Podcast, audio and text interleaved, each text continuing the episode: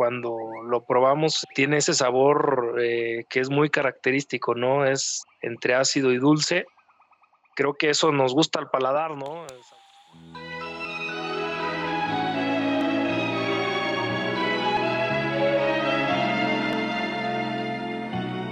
Tener un arándano en las manos es como cargar el universo. Esa capa ceniza que lo rodea da la ilusión óptica y tornasolada entre azules y violetas que ocurren cuando se le va dando la vuelta en las manos. Y qué decir de una frambuesa llena de pequeños y redondos mini trozos de fruta suave, dulce y húmeda con esas tonalidades ácidas que son muy sutiles porque la mayor parte de la experiencia es dulce. A diferencia de su melliza, la salsa mora, que suele ser más oscura, profunda y agria ni hablar de la fresa, compuesta de microsemillas que se deshacen en la boca, hidratan y alegran. Esos frutos, además de parecer una obra de arte minimalista, pertenecen a la familia de las bayas o los frutos rojos, o más bien de las berries como se les conoce en el mundo. El cultivo de berries yo le digo que es algo maravilloso que nos vino a suceder. Es algo dulce y agrio que le vino a pasar a nuestras vidas y a nuestra zona.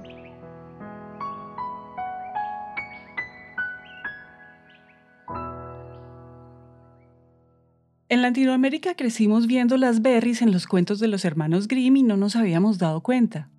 El pastel que le lleva a Caperucita Roja a su abuela es una tarta de arándanos. En Hansel y Gretel, el bosque por donde los hermanos van dejando sus migajas está lleno de frutos rojos que cuelgan de los árboles y otros que se esparcen por el suelo. En una adaptación que hace Disney, Blancanieves se pinta los labios con una frambuesa cuando le va a dar un beso al príncipe. Provenientes de Europa, las berries para los latinos eran tan lejanas como los bosques mágicos, frondosos y oscuros de los cuentos de hadas. Hasta que en el 2000 en países como México aumentó considerablemente su producción y en países como Colombia y Perú son un cultivo muy importante de exportación.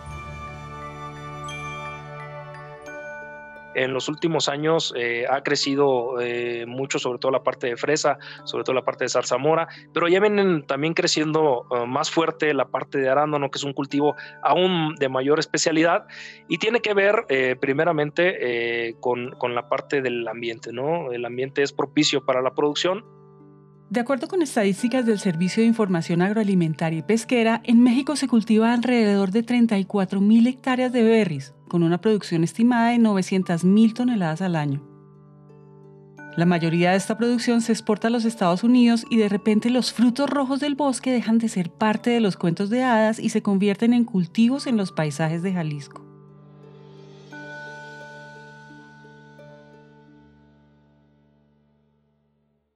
Yo creo que cuando estamos plantando las, las berries, yo creo que el sonido característico sería como de un poco de viento corriendo. Eso a mí me significa que estamos, o que es la época de plantar, ¿no?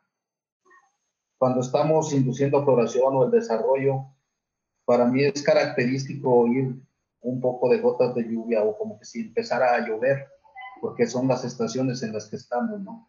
y eso me recuerda que tengo que, cuidar mucho la parte de, plagas y la parte de enfermedades en flores. Y cuando estamos cosechando, se me hace muy característico oír los, las hojas de los árboles crujir. O que es la parte cuando los árboles caen y la gente anda saliendo a tomar agua, que salen al baño y que oye que pisan las, los árboles y es que estamos en pleno pico de cosecha. Este recorrido sonoro de la siembra y la cosecha de las berries tiene un inicio muy importante que consiste en saber escoger muy bien los suelos. Vamos a partir primero de una buena preparación de suelo. Tenemos que tener una muy buena preparación. Primero se hace el, el encamado, se hace el acolchado y eso es lo que tiene que ver con la preparación de suelo. También previo eh, a esto hay que elegir también quién nos va a comercializar la planta y para esto va a ser importante porque de aquí vamos a partir bajo qué, cuál es la planta o la variedad que nos van a, dar la empacadora o la comercializadora. Entonces ya una vez teniendo eh, nuestra planta vamos a proceder con el trasplante y bueno, para el trasplante se ocupan muy eh, buenos tratamientos. Hay que recordar que el cultivo de berries son cultivos de especialidad y esta especialidad quiere decir que vamos a tener que utilizar productos que nos ayuden a darle esa protección. Esta protección que es muy importante en todos los cultivos aquí debe enfatizarse, puesto que las berries son sumamente frágiles al ser frutos que están expuestos casi que a todo. Y las entidades estatales y la comercialización del fruto exigen una fuerte labor de inocuidad alimentaria, es decir, de perfección en el proceso y en el producto. Cuando hablamos de inocuidad alimentaria, nos referimos a que los alimentos pueden ser un vector para eh, causar enfermedades a, los, a, quien los consume, ¿no? Entonces, por eso, por eso este cultivo es tan delicado en ese sentido, sobre todo cuando son frutos de exportación y tal, aunque bueno, obviamente para el mercado nacional también, pero eh, en las berries, por lo que dice el ingeniero, es, podrían ser, digamos, eh, un espacio en el que tú consumas una eh, un plato de frambuesas y que tuvieras ahí presencia de bacterias, por ejemplo, que te, causaran una enfermedad. Imaginemos varias estructuras de plástico con forma de orugas gigantes recubriendo las hectáreas de cultivo de berries. Imaginemos que estos macrotúneles, como se le dice a estos túneles gigantes que abrigan los cultivos, además son retráctiles y automatizados, es decir, requieren de una ingeniería sofisticada y precisa justamente para que la industria sea capaz de responder con la inocuidad alimentaria que exige la demanda en la parte de la producción de, berries, eh, ahí está la modalidad de, de macrotúneles, ¿no? Que esa es prácticamente le ponemos un plástico para cubrirlo, como imaginemos como una sombrilla, como un paraguas, que le ponemos a nuestro cultivo de berries. Y esa tiene mucha funcionalidad. Este, primero es para darle esa protección contra lluvias, contra sabemos que la lluvia o las altas humedades nos van a provocar eh, enfermedades en nuestra en nuestros eh, frutos, desde la floración hasta el fruto nos van a las, las altas humedades nos van a provocar enfermedades. Entonces, ese plástico de alguna manera nos ayuda a darle esa protección primeramente contra lluvias o granizadas, pero también nos da cierta protección contra eh, los rayos ultravioleta que si analizamos o vemos cuál es la cantidad de, de luminosidad que ocupa nuestra berries, vamos a ver que ese plástico tiene esas propiedades donde filtramos cierta luz que no ocupan nuestros cultivos y que de alguna manera inclusive son eh, pudieran afectar el desarrollo ¿no? de nuestro cultivo. Y es que quizá este es uno de los cultivos más complejos que hay si de tecnología e infraestructura se trata. El cultivo es muy caro, la planta es muy cara y no puedes arriesgarte a que llegue, por ejemplo, una granizada y que te pues desbarate tu cultivo. Los macrotúneles no solo regulan la luz, el viento y el agua, también dentro de ellos cuentan con unas mallas para protegerse de aves y animales silvestres. El desarrollo de un cultivo tan deseable para tanta fauna hace más latente la presencia de plagas y enfermedades. Lo que ha cambiado bastante ha sido la presencia de un insecto que se llama trips y los ácaros. Actualmente estamos teniendo, eh, nuestros productores están teniendo un gran reto de producir porque tenemos patógenos que están llegando o que están migrando a estas zonas. Y ahora con este asunto de, del COVID, bueno, pues es más exigente la supervisión de, de, de los campos que tienen berries porque, pues vaya, esa enfermedad es, es, un, muy, se transmite muy fácilmente y como esta fruta se corta con manualmente, la, la, gente la corta, la deposita en cubetas y luego de ahí la deposita en los clams y en cajas y se va. Pero además de una vasta tecnología, la industria de las berries cuenta con un personal capacitado para sacar adelante el cultivo. Y aquí lo paradójico es que toda esta tecnología de punta en realidad está al servicio de algo muy simple, recoger el fruto con las manos hay que recordar cuando estamos comiéndonos una berry, las berries prácticamente son, son muy, eh, ¿cómo lo podemos decir? Son muy frágiles, ¿no? Si las apachurramos de más, este, casi casi la estamos deshaciendo, ¿no? Entonces, nuestra, también nuestra gente que está en campo cosechando es de, es, son especialistas en la cosecha, ¿no? Saben cosechar la fruta para que nos lleve, para que nos llegue enterita, ¿no? Además de toda la cadena de valor humano y de toda la implementación tecnológica e infraestructura y en prevención de contención de plagas, las berries, al igual que la vida misma de casi todo lo que nos alimente, debe pasar por una etapa de polinización. Y si esto no sucede, las berries serían insuficientes en sabor y en calidad, y para un país como México, que exporta a 35 países, su fruta estelar no es una posibilidad.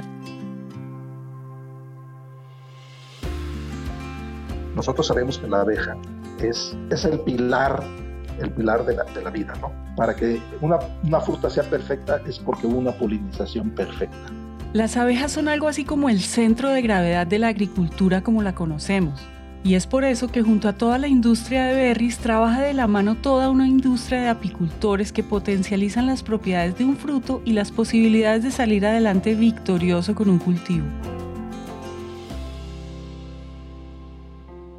Antes el tamaño de la fruta era muy chiquito y el volumen no era, era tanto. Si lo comparamos seis meses después, después de que las colmenas ya se establecieron y demás, el volumen del fruto llegó a ser hasta un 30% mayor por fruto. Y en volumen, me refiero a cantidad de producción, en volumen de producción creció hasta un 35%. Y mejoró, obviamente, me refiero, aparte del volumen, mejora también el tema del sabor a la fruta, es un poquito más dulce. Tomamos como referencia un estudio que hubo en Perú, eh, en el que por hectárea son, en, una hectárea eh, son siete colmenas. Siete colmenas, y con colmenas me refiero eh, a más o menos 10.000 individuos por caja. En México los cultivos de berries significan progreso.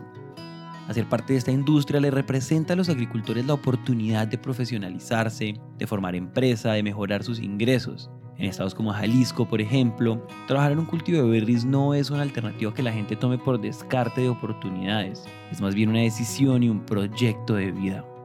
Para el 2020 hubo ingresos para este cultivo de alrededor de 2.500 millones de dólares, eh, solamente por las exportaciones que se hicieron de berries. Eh, entonces prácticamente es un cultivo que tiene mucha importancia económica.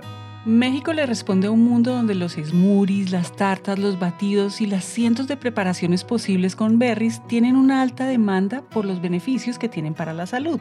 Las berries son parte fundamental de una dieta que se adhiere a los discursos de bienestar y cuidado que llevamos con nuestros cuerpos.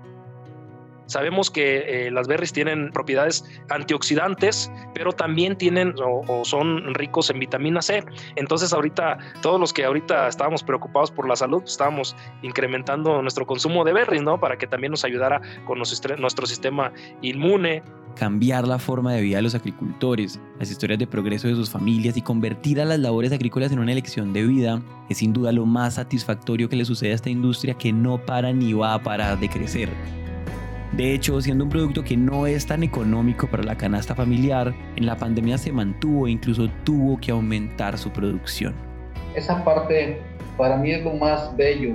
Me ha tocado ver desarrollos en, en dos, tres diferentes zonas del, del país. Y para mí es impresionante cómo detonas todo lo que tiene que ver alrededor del cultivo de los berries. Hablar del cultivo de los berries es hablar del pueblo donde llegas.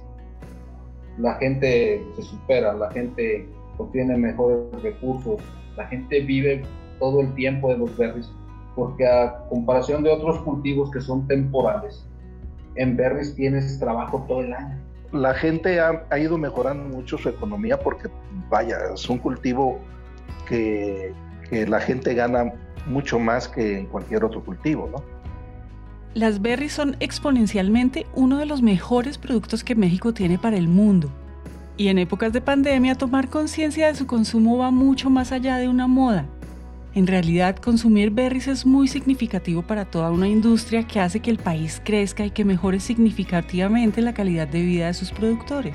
Y es que en épocas donde la vida es tan efímera, cuidar la salud es un acto de amor propio, un boom que llegó para quedarse. Es impresionante cómo una zona productora de berries se vuelve multicultural. ¿Por qué? Porque llegan gente que es de Guerrero, gente de sureste, Chiapas, Oaxaca, de diferentes estados alrededor, tratando de buscar esa oportunidad de, de mejora salarial y de mejorar su calidad de vida, trabajando en los berries. Y tenemos, últimamente me ha tocado ver cómo conviven y cómo ha empezado a haber foros, ha empezado a haber intercambios culturales entre los diferentes diferentes formas de vida, diferentes culturas, que es totalmente hermoso. Las berries traen progreso y el progreso trae consigo multiculturalidad. Y como en el universo la diversidad es fuerza, las berries se vuelven entonces en un escenario donde caben distintos rostros, distintas costumbres y nuevas historias de expansión. he visto gente que deja otros trabajos, gente con profesión, que prefiere venir a trabajar los verdes por los salarios que se llegan a ganar hay gente en campo trabajando, hay gente que está acarreando las cosechas, hay gente que está empacando, hay gente eh, de nuestros técnicos que están viendo qué les hace falta a nuestros cultivos. Y eso es importante, como te decía, no nomás para, para el país, sino para las regiones. Gratitud.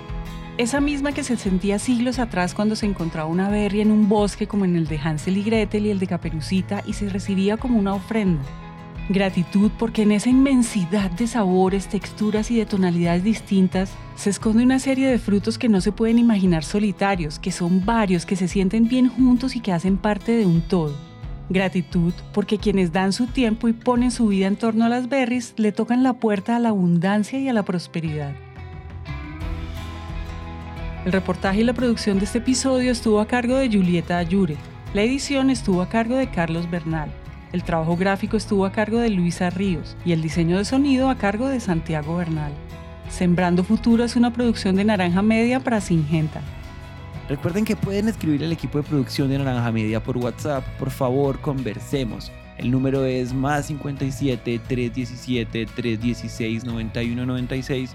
Repito, más 57 317 316 9196 Estamos muy interesados en saber lo que piensan, lo que les gustaría escuchar y cuáles son sus episodios favoritos. Yo soy Juan Pablo Ramírez. Y yo soy Margarita Calle. Gracias por escuchar.